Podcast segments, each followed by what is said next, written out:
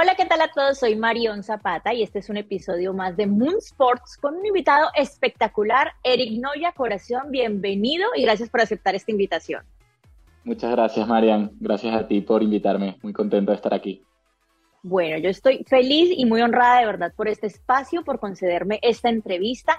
Eric Noya, actual campeón de todo España en escalada de velocidad. ¿Cómo es esto? ¿Cómo inició todo esto? Porque si ya todos bien sabemos que bien complicado es la escalada regular, ya sea en montaña, ya sea en muro, a esto súmele que ni siquiera puede pensar a dónde va a poner la mano ni el pie, sino que eso es así, a millón. ¿Cómo es esto y dónde nació esta pasión por este deporte? Bueno, eh, ¿Cómo es posible? No lo sé. lo que sí te puedo decir es que tengo muchos años practicando escalada. Eh, mi pasión por este deporte empezó cuando tenía apenas 8 años y aunque actualmente represento, represento a España y vivo en España, pues yo nací en Venezuela y Venezuela es un país que dentro de eh, la escalada deportiva se ha especializado, ahora no tanto, pero en su momento se especializó mucho en la velocidad y eso pues captó mi atención. Y me formé como mm, atleta, como velocista en Venezuela. Y luego en el año 2017 eh, tomé la decisión de eh, venirme a España a vivir. Y mm, probé muchísimos caminos, pero el que funcionó fue el deportivo. Y por suerte, porque la verdad que soy un apasionado del deporte. Y en el año 2018 logré ser por primera vez campeón de España y en el año 2021 me convertí en subcampeón del mundo. Y actualmente soy el subcampeón del mundo en esta modalidad. Nueva modalidad olímpica, que eso me ha abierto un montón de puertas y, bueno, eh, vivo de la escalada y eso es un sueño. Practicar en lo, en lo que uno sueña y le apasiona y vivir de eso, yo creo que es una bendición y un privilegio que todos soñamos tener. Completamente, y más siendo la escalada un deporte minoritario aún. Entonces, eh, sí, me, considero una persona muy afortunada. La verdad es que lo he luchado mucho, pero bueno, también hay que agradecer eh, los caminos que, que me ha llevado la vida. Bueno, Eric, tú tienes una historia muy linda y es que, como lo mencionaste anteriormente, naciste en Venezuela y decidiste mudarte hacia donde estaban tus antepasados y de donde eres descendiente de España. Quisiste ir a tocar nuevas puertas, nuevos horizontes e internacionalizar tu carrera. ¿Cómo fue este proceso que para nada es sencillo tampoco, este tema de inmigrar? Lo digo por experiencia propia y porque cada vez somos más los que emigramos de nuestros países de origen hacia un nuevo mundo y hacia unas nuevas oportunidades. ¿Cómo fue todo este proceso y este inicio? Bueno, eh, es muy difícil explicarle a las personas que nunca han sido eh, inmigrantes todos los sentimientos, todas las sensaciones, todos los procesos por los que eh, hay que transitar para, digamos, dejar la nueva vida, dejar la vieja vida atrás y empezar con, la nueva, tú me entenderás perfectamente. Desde cero. Y desde cero, claro, es olvidarte de todo lo que estás acostumbrado, eh, desacostumbrarte a eso y volverte a acostumbrar a eh, todo lo, nuevo que, te, eh, que te regala el nuevo sitio en el que estás viviendo. Y eso implica muchísimo trabajo porque, bueno, eh, tienes que buscar el pan de cada día. Claro. muchas veces las cosas no son como habías planificado. La gente no te conoce. En mi caso, yo era un escalador muy bueno, pero claro, aquí al entregar currículum no tenía ninguna base sólida para demostrar eh, todo lo que hacía. Entonces eso vino con tiempo, con un proceso largo de trabajar en lo que no te puedes imaginar, en lo que me saliera, desde repartidor hasta intentar meterme a, ser bombero, hasta retomar mi carrera de economía en Venezuela, o sea, muchísimas cosas, pero bueno, ya voy a cumplir seis años, ya luego de seis años eh, veo por fin la luz al final del túnel y muy contento y orgulloso de todo lo que he logrado. Pero y mira qué hermoso. Dale, mi amor, qué pena, te interrumpí. En eso, mucho, mucho trabajo y, sobre todo no perder de vista el enfoque y el sueño. Yo siempre había soñado con vivir de la escalada, con ser escalador y eso mantuvo la llama viva de, mira, si puedo, sigue otro día, aunque estés reventado, otro día más puedes.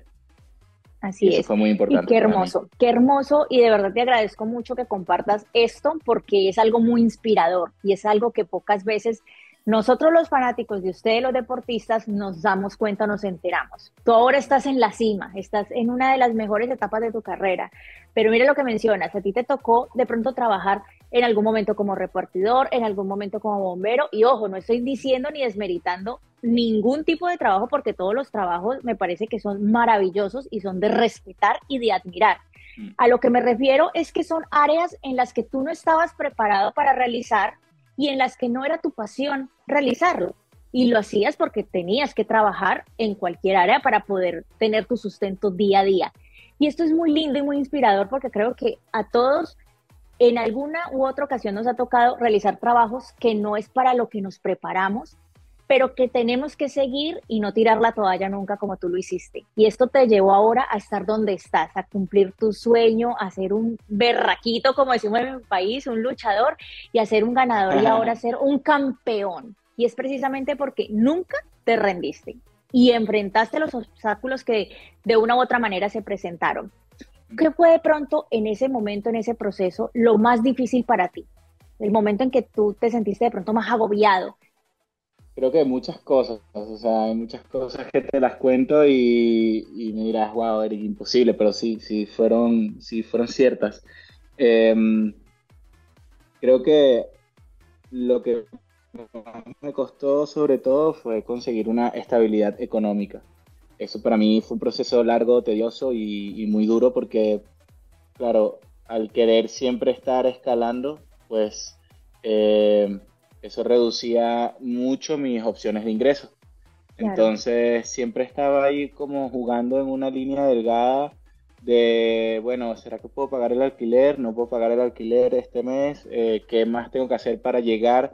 Eh, ¿Dónde tengo que ahorrar en la comida? Que eso para un deportista mm, no tiene sentido para poder llegar a fin de mes. Y mm, yo creo que eso fue lo que a mí más me, me afectó porque además yo venía de Venezuela por suerte de estar en una familia que eh, tocó madera, gracias a Dios nunca me faltó nada. Y mm, creo que siempre en, España logré conseguir lo que necesitaba, pero fue muy impresionante esa sensación de, bueno, no tengo dinero, ¿sabes? Y eh, como dices tú, tener tener mucha fe en que todo iba a fluir y decir, bueno, Erika, aguanta, eh, guerrea muchísimo ahora porque luego que veas las maduras, o sea, que veas las verdes, después te comerás las maduras. Así es. Entonces, eh, apliqué esa filosofía, eh, entendí que el trabajo nunca defrauda, así sea tarde o temprano. Yo creo que es algo que siempre se, se retribuye y, lo que hay es que tener paciencia, como dices tú, y, aguantar. Y mm, yo creo que el, aguantar, el, tener la paciencia, son procesos que marcan a uno como persona. Y yo lo agradezco, lo agradezco mucho porque me enseñaron un montón, pero sí es verdad que son momentos duros de la vida pero momentos que te llenan de fortaleza, de aprendizaje y te hacen más fuerte y prueba de ello, mira estos frutos ahora recogidos de ser ese hombre luchador, ser un campeón que rompe sus propios récords y que ahora preparándose nada más y nada menos para el próximo año, si todo lo permite, ir a los Olímpicos en Francia. ¿Cómo es ese momento? Yo creo que estás ansioso ya porque llegue ese momento. Es correcto. ¿Cómo te estás preparando? Eh, lo primero es que hay que clasificarse. Pues me estoy dejando la piel. O sea, es mucho entrenamiento. Esto es como un trabajo, entonces entreno. Eh, es un trabajo. de la etapa en la que esté, pero eh, sí, sí, sí. Yo al final saco cuentas y hago más de entre 6 y 8 horas de entrenamiento todos los días. por una u otra razón. Así sea desde cuidar la alimentación hasta estirar, sumo momentos del día que pienso en mi objetivo y estoy haciendo más de ocho horas de, trabajo. Claro. Y bueno, es un proceso eh, divertido. Eh, me gusta mucho entrenar, me, me gusta estar viviendo lo que estoy viviendo porque siento que es muy único. Entonces, nada, dándole con todo. Así, así lo estoy viviendo. Y bueno, ansioso, no sé si ansioso porque llegue, quiero que, el tiempo se detenga casi, que no pase nunca, pero sí, sí que me gustaría estar allí ya. Ay, debe ser demasiado emocionante, la verdad. Bueno, tú por poco y te conviertes en uno de estos héroes, en los bomberos. Estos sí que tienen que tener velocidad y mejor dicho escalar eso. Yo te he visto aquí en unas imágenes y yo digo, Dios mío, es que ni Spider-Man en las películas escala a esa velocidad. ¿Cómo haces tú para... Es que yo digo, si uno está escalando, como que uno le toca tomarse un tiempo de, bueno, ¿dónde pongo la mano? ¿Dónde pongo el pie? Pero en el caso tuyo y de ustedes los que escalan a velocidad, no pueden ponerse con el tiempo de pensar en dónde. Eso es a millón. ¿Cómo hacen para poder coordinar todo eso a esa velocidad? Bueno, eh, es difícil de explicarlo. pero muchísimo entrenamiento, muchas horas en la pared y yo creo que esa es la clave. Eh, mientras más escalamos, más adquirimos disciplina. Sí, al final la repetición aquí se premia mucho. Entonces, estar constantemente escalando es lo que te da eh, esa capacidad motriz de acertar siempre, de eh, como construir una visión periférica que te permita hacer muchas cosas al mismo tiempo, desde ver qué estoy agarrando hasta si no debería, pero echarle un ojo a la persona que está corriendo al lado mío. O sea, es todo acostumbrar el cuerpo y que sea la, la naturalidad a, a, estar escalando a velocidades rápidas. Wow, bueno, y en este momento ya nos queda poco para digamos que finalizar el año, porque este año ha pasado como tú, a toda velocidad. Aparte de estarte preparando, por supuesto, día con día para esos olímpicos que espero te lleves esa medalla de oro porque de verdad que la mereces. ¿Qué otras cosas podemos esperar ahorita tuyas para este resto de año? Bueno, tengo que cumplir con el circuito internacional de Copas del Mundo aún quedan, eh, queda una eh, Copa del Mundo, luego están los campeonatos del mundo que son eh, clasificatorios para París y es la compe más importante del año, y luego los clasificatorios de Europa. Entonces, bueno, quedan como cuatro compes muy importantes para cerrar el año lo mejor que se pueda. Sí. Y bueno. Por dicho, trabajo es lo que, lo que se viene, lo que tienes ahorita. La temporada, la temporada en escalada es bastante particular porque no está segmentada, sino que es una temporada que no termina y muy larga. Entonces, desde abril hasta octubre no paramos. Mm. Y bueno, me quedan todavía estos tres, cuatro meses para apretar, para hacer el último sprint y ya prepararme para lo que viene el año que viene, que es duro, duro, duro. Bastante duro. bueno, corazón, de verdad, muchísimas gracias por aceptar esta invitación, por este tiempo que me concedes. Seguro, claro que sí. Bueno, muchísimas gracias a ti, Marion, por la invitación. Me ha encantado conversar contigo y a la orden para lo que necesites. Y para finalizar, pues le mando un saludo muy grande a Moonsport. Gracias.